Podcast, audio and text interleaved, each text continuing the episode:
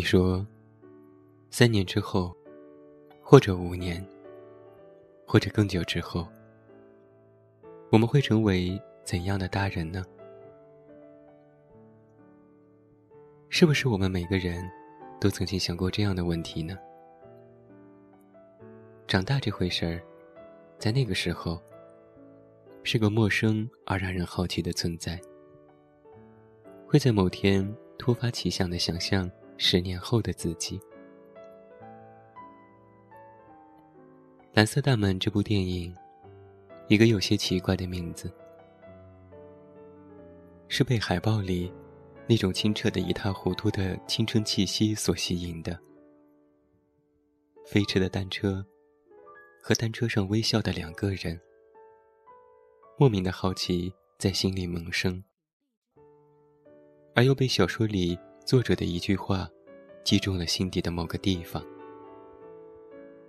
他说：“我们的生命中，曾有某个夏天值得我们记忆。”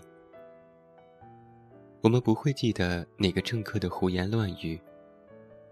我们不会记得谁是第三个上月球的航天员。然而，我们会记得某个夏天，我们多么出乎意料的突然变成大人。难道不是吗？故事的开始，两个女生玩着自己所创造的游戏。闭上眼睛，就像能看见未来的自己。他们把这叫做飞。是不是那个年纪的我们都喜欢做些这样的游戏呢？只是对自己的一种安慰罢了。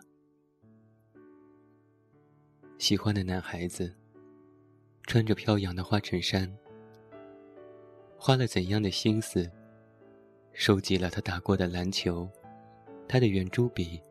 他的球鞋，甚至是他喝过的矿泉水瓶。两个女孩子趴在二楼的栏杆处，遥望着楼下喜欢的人的身影。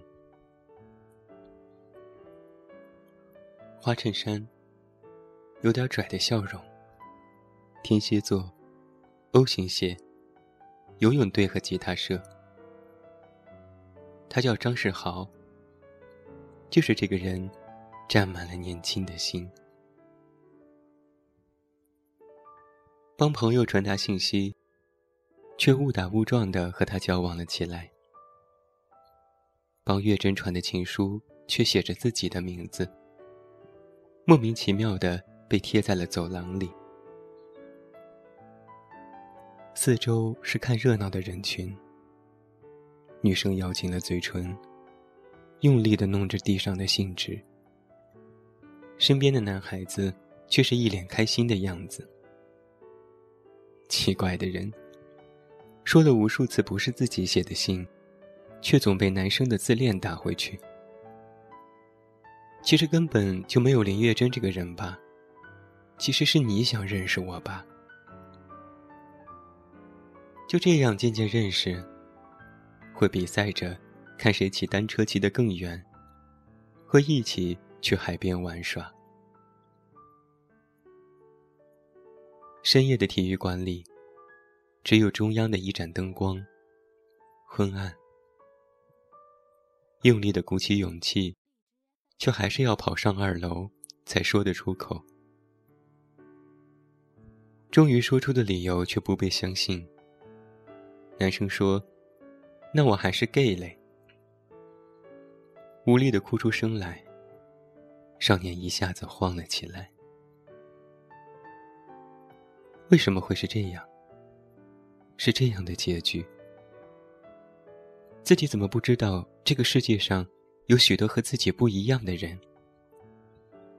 他们的秘密，不是自己内心还是处男尿尿分叉这种事情可以比的。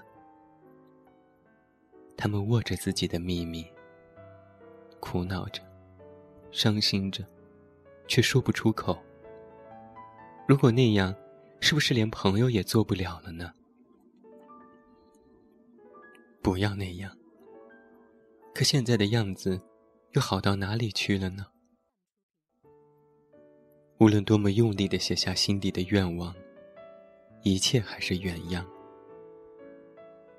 不被认可的爱，无法说出的爱，没有结果的爱，为什么呢？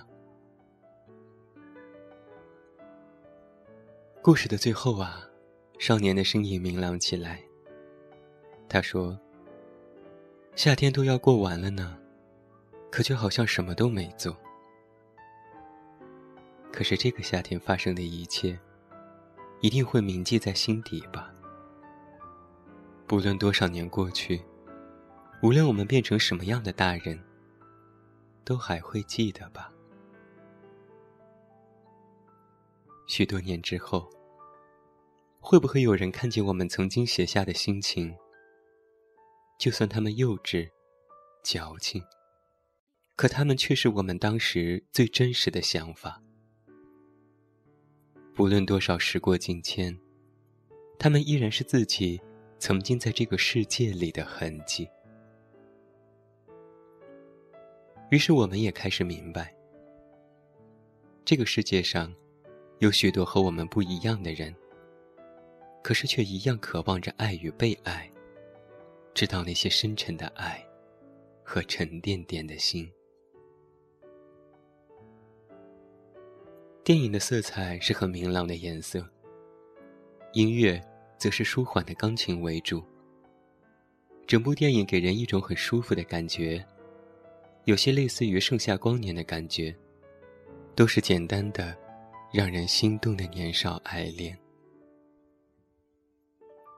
蓝色大门》这部电影远近看的时候，在很多年前了，我不知道现在的年轻一代的听众朋友们是否有看过。希望你们都去看一看，看看那些单车上的青葱年少。我第一次看的时候就非常喜欢电影当中的英文插曲，曲子风格清新活泼，似乎可以闻到阳光的香气，让人觉得生活是甜蜜的、明丽的、跳跃的，让人忍不住摇头晃脑的眯着眼睛，自我陶醉的哼唱起来。在这样的明媚的春天听这样的歌，实在是一件非常愉悦的事情。或许吧，一切都没有我们想的那么糟糕。这就是年轻的日子，会充满忧伤，又会轻易的忘记忧伤。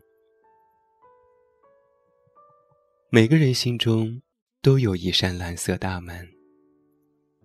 也许是不经意的某一天，我们会想起门里某张明丽的笑脸，然后啊，我们便可以用最温柔的甜蜜，去拥抱一身的疲惫，去仰望头顶那耀眼阳光当中的美丽。三年，或者五年之后，你又会变成怎样的大人呢？晚安，做个好梦吧。我是远近，梦里见。